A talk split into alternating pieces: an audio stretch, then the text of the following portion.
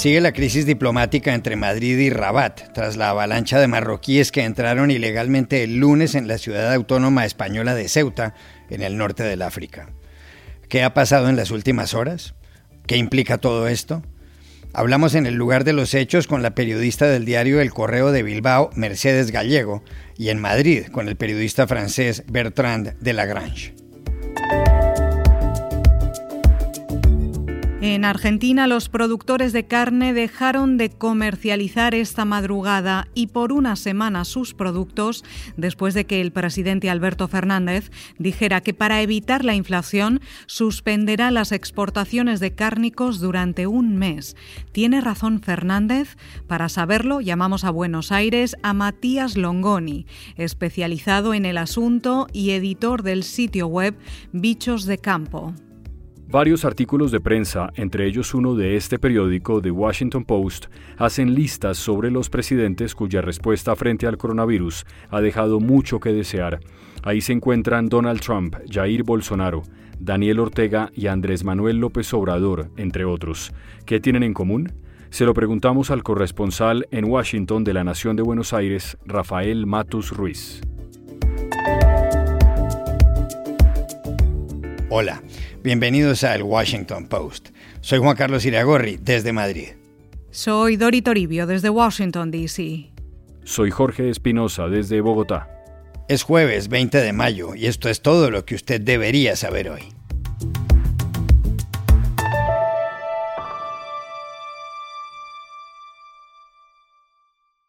España y Marruecos se encuentran a solo 14 kilómetros de distancia España en Europa, Marruecos en el África, el estrecho de Gibraltar de por medio.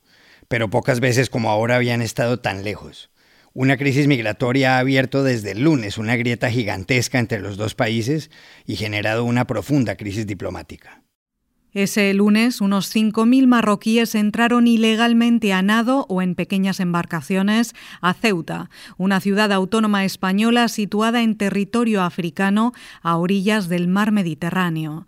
Muchos cruzaron cerca de los espigones, macizos de piedra o concreto, coronados por una reja que se adentran al agua para marcar la frontera. El martes y ayer miércoles entraron más. La policía española intentó contener la avalancha. Un joven marroquí de 17 años de nombre Adam le dijo a la agencia Reuters que estaba en Ceuta porque quiere sobrevivir y ayudar a su familia, que en Marruecos no hay justicia, que es un país grande y malo. Actually, I am here in Ceuta and uh, I'm here for survive and for help my family. My country don't have any justice. The Morocco is big bad country. Ceuta tiene 18 kilómetros cuadrados y 85 mil habitantes. Forma parte de un país de la Unión Europea en el África. Controlada por los fenicios, los griegos, por Roma y los portugueses, pasó a manos de la corona de Castilla en el siglo XVI. Esta semana, los marroquíes lograron entrar sin que las autoridades de su país opusieran resistencia en la frontera. El mes pasado, Marruecos se molestó con España debido a que en un hospital de la ciudad española de Logroño, la capital de La Rioja, fue atendido de urgencia un hombre llamado Brahim Gali, de 73 años, sin que Rabat, la capital marroquí, se enterara. Brahim Gali es el líder del Frente Polisario y presidente de la República Árabe Saharaui Democrática, no reconocida por Marruecos. Esa república pretende el territorio conocido como el Sáhara o Sahara Occidental, un área de 280.000 kilómetros cuadrados al sur de Marruecos y al norte de Mauritania. Zona desértica, el Sahara Occidental tiene minas de fosfatos y una costa atlántica con buena pesca. Fue colonia española hasta 1975, cuando se suponía que Madrid iba a celebrar un referendo. Pero el rey marroquí Hassan II se atravesó. Organizó una manifestación de 350.000 personas, conocida como la Marcha Verde, y ocupó el territorio. Hasta hoy. Los habitantes originarios del Sáhara, los saharauis, que también hablan español, se marcharon entonces a la vecina Argelia, donde viven en carpas en distintos campos de refugiados. Allí crearon el Frente Polisario, un movimiento político armado que inició una guerra de desgaste contra Rabat. También fundaron la República Saharaui. En diciembre del año pasado, las cosas dieron un giro importante. El entonces presidente de Estados Unidos, Donald Trump, reconoció la soberanía de Marruecos sobre el Sahara, algo que no había hecho Washington, y al mismo tiempo Marruecos, que es un Estado musulmán, restableció relaciones diplomáticas con Israel. Los sucesos de esta semana distanciaron al gobierno español del socialista Pedro Sánchez y al reino marroquí de Mohamed VI, hijo de Hassan II. El caos migratorio ha dominado Ceuta. Ayer llamamos a esa ciudad a Mercedes Gallego, periodista del Correo de Bilbao, para conocer lo último. En apenas 24 horas entraron unos 8.000 inmigrantes, de los cuales 1.500 se estima que eran menores, y según las últimas cifras oficiales eh, habrían devuelto ya a Marruecos unos 5.600. Estas deportaciones express en caliente se justifican porque se supone que son voluntarias. Muchos de ellos realmente eh, en un par de días se han dado cuenta de que no es fácil vivir aquí ni llegar a la península. Eh, pero muchos otros la policía los persigue por la ciudad y los empuja hacia la frontera como en grupo como perros eh, a un rebaño el problema es qué hacer con los niños. Hay naves enteras que estuvimos viendo anoche un grupo de periodistas que pudimos entrar hasta ellas, en muchísimos centenares de niños en naves que no tienen ni dónde dormir, algunos en el suelo, otros en estanterías metálicas que ya existían en esas naves, sin mantas con las que cubrirse. Esto lo que revela es que cuando llega una crisis para la que no se estaba preparado, tanto Estados Unidos como Europa traiciona todos sus compromisos de respeto a los derechos humanos, de los derechos del inmigrante y hasta de los menores, porque a muchos se le está forzando a marcharse sin pedirle los datos, sin saber ni qué edad tenían. Varios analistas han criticado la actitud de Marruecos. Consideran que con fines políticos está utilizando a jóvenes y niños. La ministra española de Asuntos Exteriores, Arancha González Laya, llamó en Madrid a la embajadora marroquí Karima Benaish. He convocado a la embajadora de Marruecos ante España para expresarle eh, nuestro disgusto y también eh, nuestro rechazo a la entrada masiva eh, de migrantes eh, marroquíes a Ceuta. Le he recordado que el control de las fronteras ha sido y debe seguir siendo la corresponsabilidad de España y de Marruecos. ¿Qué hay detrás de episodios como los que se han vivido en Ceuta? Se lo preguntamos ayer en Madrid al periodista francés Bertrand de Lagrange, que ha escrito ampliamente sobre la zona y que trabajó 22 años en el diario Le Monde de París. España ha cometido un error político y diplomático grave con su decisión de acoger en su territorio al máximo dirigente del Polisario, sin avisar previamente a Marruecos. Entonces, España recibe a escondidas al enemigo número uno de Marruecos. Y la respuesta de Rabat es la que hemos visto. Manda a miles de marroquíes a Ceuta. Es una repetición a pequeña escala de la famosa Marcha Verde que Marruecos organizó hace ya 46 eh, años para expresar su soberanía sobre el antiguo Sahara español. Y hoy es otra vez el Sahara que está detrás de esa marcha sobre Ceuta. Rabat quiere aprovechar dos factores clave. Uno, Estados Unidos ha reconocido su soberanía sobre el Sahara hace poco tiempo. Dos, el gobierno español de Pedro Sánchez es muy débil actualmente y acaba de cometer un error político que Marruecos ha decidido aprovechar a tope. Rabat sabe que Madrid no va a seguir los pasos de Donald Trump sobre el Sahara. Entonces creo que Marruecos se conformaría con que España cese su apoyo al Frente Polisario. Veremos eh, si Rabat logra lo que busca y si esta nueva crisis nos acerca eh, a una solución para el antiguo Sahara español.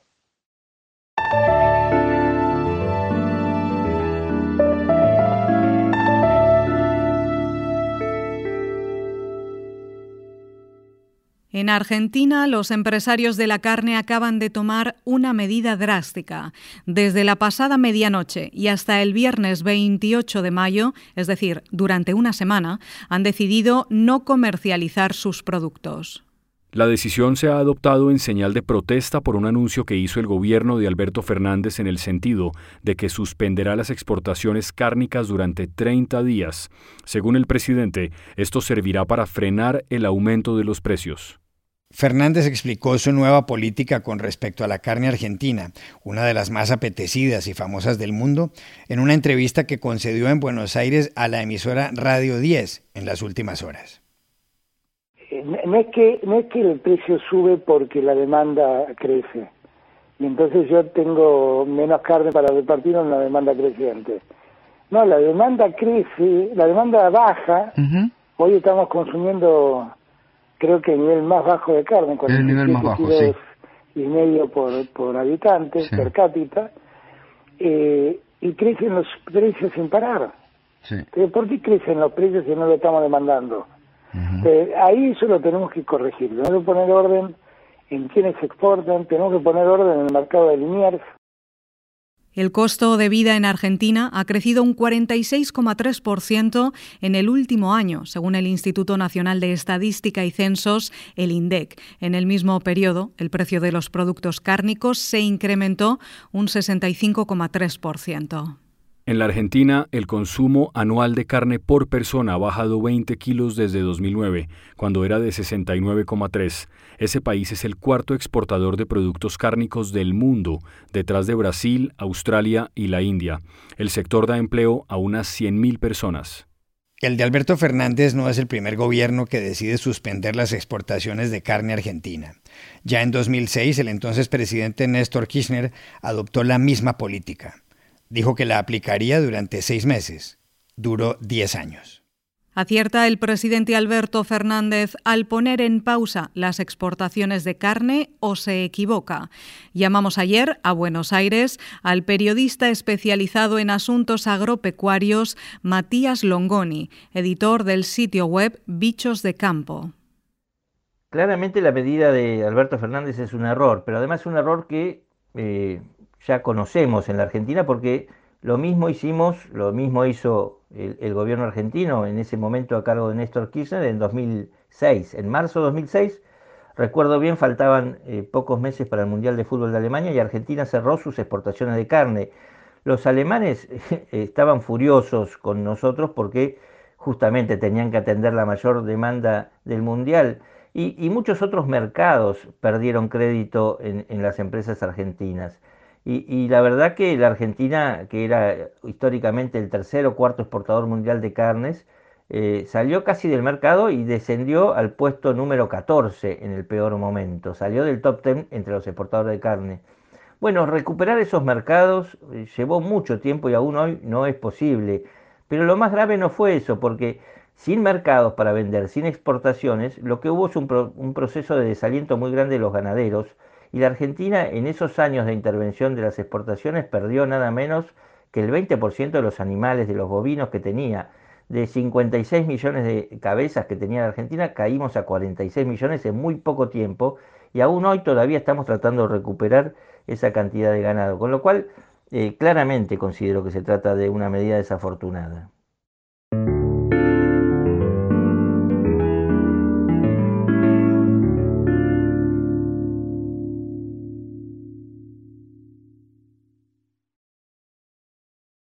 El martes de esta semana volvió a aparecer un artículo dedicado a los gobernantes cuyo desempeño frente a la pandemia del coronavirus ha sido desastroso. Lo publicó el sitio web de noticias de Yahoo. El texto iba en la misma línea de una columna de Frida Giris publicada hace algunas semanas en este periódico, The Washington Post. La columna subrayaba que para escoger al peor de todos los gobernantes, la competencia era muy reñida. Hablaba, por ejemplo, del presidente de Nicaragua, Daniel Ortega, que en marzo del año pasado, contra las recomendaciones de la Organización Mundial de la Salud, promovió una marcha festiva sin mascarillas bajo el nombre El amor en los tiempos del COVID-19. La idea era recordar el título de una novela de Gabriel García Márquez. El presidente de Bielorrusia, Alexander Lukashenko, también era citado por la columna del Post. Lukashenko dijo en un momento dado que la solución para la enfermedad era tomar vodka e ir a un baño sauna. Pero había más. Narendra Modi, el primer ministro de la India, figuraba en el artículo porque autorizó recientemente algunos festivales religiosos. Hoy en su país hay más de 4.000 muertos diarios. En Estados Unidos, el anterior presidente Donald Trump aseguró hace un año que el virus se iría con el calor del verano la cifra de muertos en ese país ha superado el medio millón. Y en México, el presidente Andrés Manuel López Obrador indicó que portar estampas del Sagrado Corazón de Jesús podía ser útil para evitar la enfermedad. Eso no es todo. En Brasil, donde hay ya más de 441.000 fallecidos, el presidente Jair Bolsonaro, también citado en estos artículos, no tuvo inconveniente en advertir que el coronavirus no era para preocuparse, pues se trataba de un resfriadito o una gripita. Caso fosse contaminado pelo vírus, no precisaría me preocupar. Nada sentiría ou seria, quando muito, acometido de uma gripezinha ou resfriadinho. ¿Qué han tenido en común Trump y Bolsonaro, López Obrador y Lukashenko, Modi y Daniel Ortega frente a una enfermedad que se ha cobrado la vida de casi 3 millones y medio de personas en el mundo? Se lo preguntamos ayer en Washington al analista político y corresponsal del diario La Nación de Buenos Aires, Rafael Matus Ruiz. Mira, Juan Carlos, creo que si hay un denominador común que distingue a todas estas figuras globales que acabas de mencionar es que son líderes populistas. Eh, cada una de las respuestas de sus gobiernos a la pandemia del coronavirus obviamente que tuvo eh, sus rasgos atados a las idiosincrasias locales, pero hay varios eh, denominadores comunes, como por ejemplo el rechazo a los dictados de la ciencia, el rechazo a las precauciones que recomendaban los expertos en casi todos los países, como por ejemplo el uso del barbijo. Eso es algo que se vio muy claro aquí en Estados Unidos durante el gobierno de Donald Trump. Son líderes que privilegian el, corto plazo por sobre el largo plazo, que toman decisiones muy atentos a cuál va a ser el costo político de sus decisiones porque son líderes populistas. Paradójicamente, eh, el desmanejo de sus gobiernos de la pandemia del coronavirus es una factura que al final la gente les termina pasando de alguna manera o de otra. Eso se vio también muy claramente aquí en Estados Unidos, eh, luego de que eh, la peor crisis de salud del último siglo, que dejó más de 500.000 muertos, le terminó costando la presidencia a Donald Trump, quien perdió la elección contra el actual presidente Joe Biden. Eh, probablemente, quizá, el resultado de esa elección hubiera sido distinto si el gobierno de Donald Trump hubiera adoptado una estrategia distinta contra la pandemia del coronavirus. Pero Trump, como buen líder populista, no pudo con su propio genio y terminó enarbolando una de las peores respuestas que hemos visto en el mundo frente a esta terrible, terrible crisis de salud.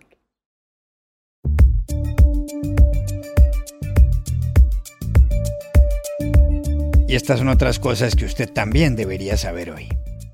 La Unión Europea planea abrir sus fronteras a los turistas que estén completamente vacunados. Las personas que 14 días antes de su viaje hayan recibido cualquiera de las dosis autorizadas por la Agencia Europea del Medicamento y procedan de terceros países con buena situación epidemiológica podrán visitar el continente, tras más de un año de restricciones. La decisión, que permitirá la entrada a viajeros de Estados Unidos o el Reino Unido, podría formalizarse la próxima semana. En Colombia hubo ayer otro paro nacional con episodios de vandalismo en Buenaventura, el principal puerto del país en la costa pacífica. Las marchas se han producido desde finales de abril. Ha habido más de 45 muertos, muchos de ellos por exceso en las cargas policiales. Por otro lado, el proyecto de reforma a la salud presentado por el gobierno de Iván Duque se hundió en el Congreso y el presidente, en un intento de redirigir su administración, nombró ayer como ministra de Relaciones Exteriores a su vicepresidenta, la conservadora Marta Lucía Ramírez. Y aquí termina el episodio de hoy de El Washington Post, El Guapo. En la producción estuvo John F. Burnett. Por favor, cuídense mucho. Y pueden suscribirse a nuestro podcast en nuestro sitio web, elwashingtonpost.com, seguirnos en nuestra cuenta de Twitter, arroba el post, y también nos encontrarán en Facebook buscando el Post Podcast. Chao, hasta mañana.